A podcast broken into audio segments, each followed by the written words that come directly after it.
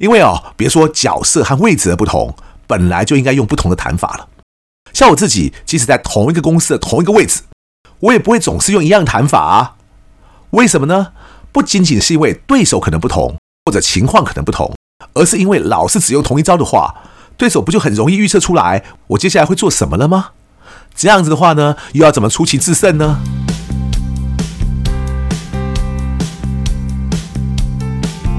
一谈就赢，Do the right thing。大家好，我是 Alex 郑志豪，欢迎收听一谈就赢。我们希望透过这个 Podcast 频道，让大家对谈判有更多的认识，进而能透过运用谈判解决生活中的大小问题。上一集我们跟大家提到，在《命运谈判局》这部电影之中，两个关于谈判常见的迷思，而且可以说是许多人长期以来积非成是的两种错误观念。所以我常常跟大家说。谈判其实也没有那么难学啦，但是也不晓得为什么哦，很多人对谈判的观念就是充满着许多错误。这一方面可能是因为呢，有些人就是会以讹传讹，甚至包括许多写谈判书的作者，我其实很少看到他们会在作者简介中啊，会提到他们到底去哪里受过什么样的谈判训练，而老师只写些什么，哎呀，他是多有名的讲师啦，还有多少知名的企业都去找他去授课啊，然后他自己做过哪些工作啦。一般人听起来呢，可能就已经觉得很厉害了。可是在我来看呢、我就怀疑说，哎，那请问你的谈判是哪里学的？总不会每个人都那么厉害，都是无师自通吧？还是他们以为哦，只要念过商学院，就都会学过谈判了呢？我这样说好了，谈判呐、啊，其实是个相对来说比较新的学科，大概到了近十年左右呢，才真的是有人拿到以谈判来当做主修的学位，而且多半都还是一些欧洲的大学或研究所。所以，你假如是比较早期去念完一个 MBA 的人，所谓的谈判呐、通常只是例如说销售课程中的一个单元或者一个环节而已。所以呢，一方面这些人学的根本还不够，再一方面呢，也难怪现在有那么多人呢把谈判和销售都弄混，因为他们唯一学过的谈判就只有在销售课程中学到谈判，所以难怪那个观念啊都很混淆。另一个大家经常会有一些错误观念的原因，很可能就是因为他们用的都是结果论。因为有些人会说啊，学过什么不重要啊，实物经验才重要哦。好啊，那我们现在谈实物好了。对这些人来说呢，他们会觉得自己这样谈很棒啊。为什么呢？因为他们用结果来说，会觉得自己上次只要唬对方，开个不可思议的低价，后来就成功啦。所以呢，他以后就一直用这样开价方法，然后还自鸣得意的认为。自己这种才叫做有效的谈判，就好像在命运谈判局中啊，那个船公司的 CEO 彼得，他就是这样认为啊。结果呢，遇到海盗就发现，哎，自己这一套哦，原来也不是万事万灵啊。大家有兴趣的话哦，可以看一本书，叫做《高胜算决策》。这本书呢，是曾经拿过德州扑克世界冠军的安妮杜克写的。这本书后来还出了第二集，而两本书呢，我都有挂名推荐哦。在《高胜算决策》这本书里面就提到啊，我们千万不能只以结果来推断自己的决定是正确的还是错误的，因为好的决策也有可能导致坏的结果，但就算是糟糕的决策，却可能因为走狗屎运，反而获得好的结果。这种状况呢，用我自己的话来说，就是你就像是丢硬币好了，丢硬币也会出现正反两面嘛，那正面的几率是百分之五十，反面的几率也是百分之五十啊。所以，不管你是用丢硬币或者丢骰子来决定，最后的结果是对的，也有可能呢。所以，你万一只用结果来论断自己的谈判方法是否正确，那就会像命运谈判局片中那个彼得一样，你很可能永远都不知道自己到底做错了些什么。你甚至还可能会得出一个错误的结论，那就是你以为自己的做法一直是对的，即使有时候看起来好像没什么用，你反而会以为说啊，那只是运气不好而已啊。但其实事情的真相呢，是完全反过来的，也就是你从来就没有做对过。之所以结果看起来还不差，完全是因为你运气好而已。还有人会死鸭子硬嘴巴的说啊，我这招哪里不行啊？我胜率明明很高啊，远远超过百分之五十呢。像这种人啊，通常是因为自己混得还不错，搞不好呢，现在就在一家业界龙头的公司上班，然后啊，动不动就靠公司的招牌去威吓对方。说你不同意，我们就不下单了。我没有去否定这些公司的意思哦，但是这跟你这个人会不会谈判一点关系都没有嘛？你应该问自己的是：假如你真的那么会谈判的话，你现在认为的那一招又这么有用的话，那你应该换一家公司，也可以谈得下下叫喽。甚至你现在啊，假如换到了被你欺压的苦不堪言的那家厂商的位置，就好像例如说，你原本是在含水会结冻的 Apple，那你接下来换到去 Apple 的供应商工作的时候，然后你还能谈得一样好吗？又或者这样说好了，你换过去之后，你还会用一样的方式谈吗？当然不行啊！还说可以的人哦，应该都是头脑不清楚吧？其实啊，就像在命运谈判局中的彼得一样，大家听我这样讲哦，好像我以为彼得这个人不行嘛。但其实我不是去否定彼得这个人哦，我觉得他很认真负责啊，我只是觉得他不会谈判而已。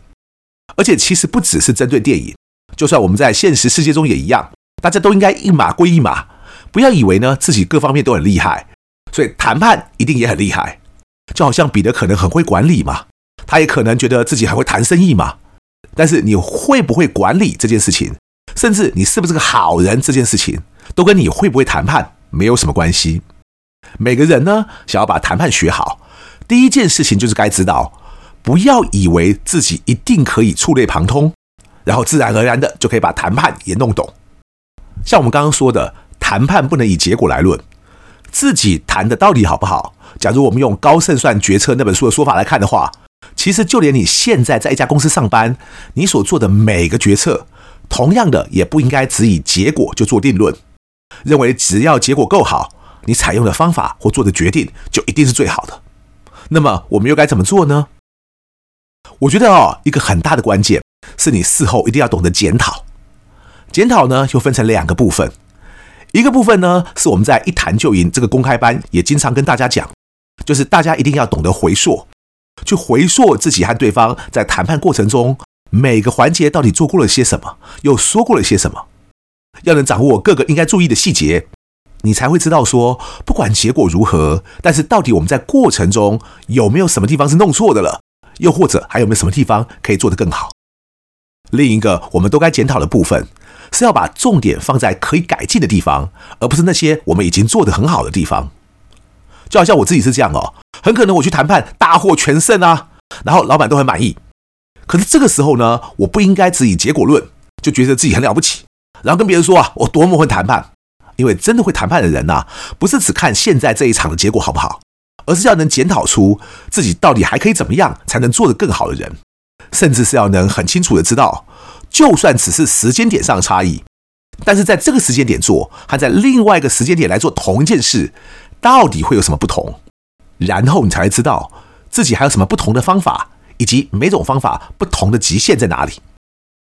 这也是哦，我在前面提到，当你假如从 Apple 的角色换到 Apple 的供应商的角色的时候，你还会不会用同一招去谈判？会的话就很好笑了嘛。因为哦，别说角色和位置的不同，本来就应该用不同的谈法了。像我自己，即使在同一个公司的同一个位置，我也不会总是用一样的谈法啊。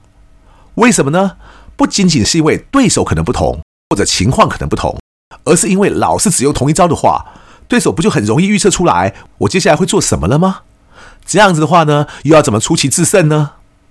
所以，我们上一集提到哦，《命运谈判局》这部片子中的彼得，在一开始和日本厂商谈判的时候，对方的开价是两千一百万美金，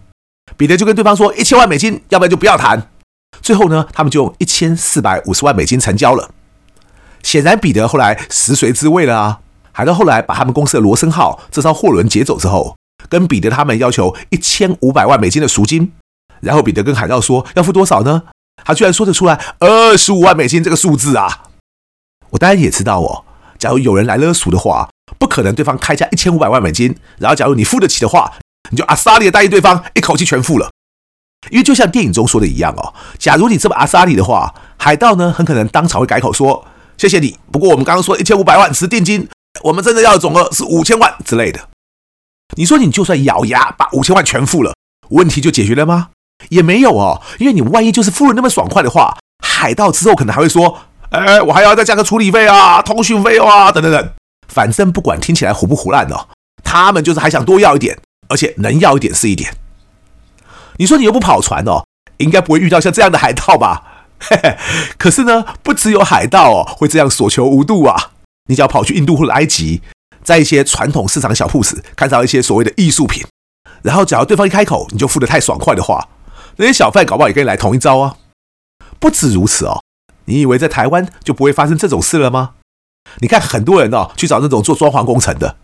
运气好呢就遇到那种既认真又实在的老板，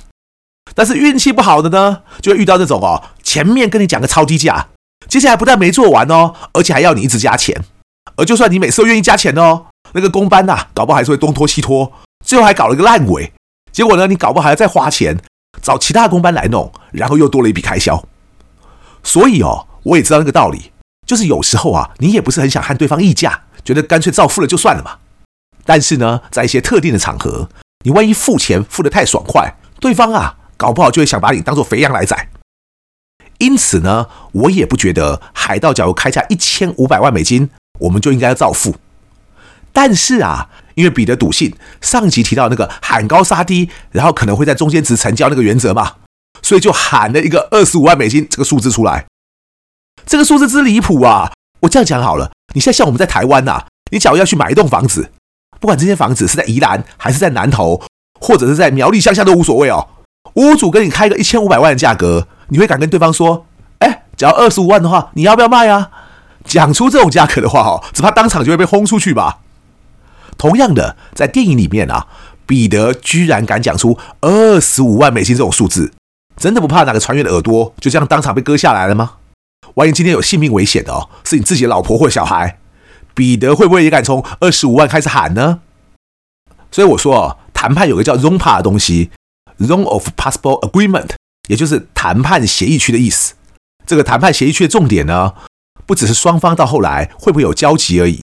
而是就算纯属议价型的谈判好了，这个谈判协议区的上限和下限啊，其实也不会是高兴喊多少就是多少。就连我自己去美国的哈佛啊，参加哈佛谈判学程的时候，也见过那种没行情就乱喊的人呢、然后教授就会问他说：“你是哪一只眼睛看到这个 case 有写这样的数字啊？假如就是没有的话，那你那么高的开价是怎么来的呢？”其实就连实际的商务谈判也是这样啊。不要说一千五百万美金了，高兴的话哦，你也可以喊一千五百亿美金啊。可是假如对手换的是我的话哦，我要么就向对方说：“欧马兄，不好意思，请教一下。”你一千五百亿美金这个数字是怎么来的？人家可以随便开价啊，但我总可以请教一下，对方这样开价基准是什么嘛？不这样反问对方也行啊。我也曾经就这样向我的谈判对手说：“哎呦，一千五百亿美金啊，欧马兄，你不要开我玩笑了。你怎么会觉得我们这么小小一家公司付得起一千五百亿美金这么惊人的数字呢？也就是说啊，我根本不会回一个价格。”而是要等着看对方听到我付不起之后，他们又会怎么回应？这个呢，才比较像是议价型谈判的时候会出现的状况。然后呢，我们现在先跳过剧情的其他部分，我们就先从彼得和海盗在片中的价格拉锯来跟大家讲讲看这几个数字的变化。海盗呢，听到二十五万美金这么离谱的数字，当然当场就说那就不要谈了。之后呢，隔了应该有二十五天了，海盗愿意降到一千两百万美金了。然后再等到第十八周哦，我们就算是第一百二十六天好了，海盗终于又降到八百五十万美金。那彼得这边呢？他从二十五万开始加哦，然后在不同的日期继续往上加，先是加到九十万，然后加到一百五十万，后来再加到两百八十万。而且就在两百八十万的同一通电话中啊，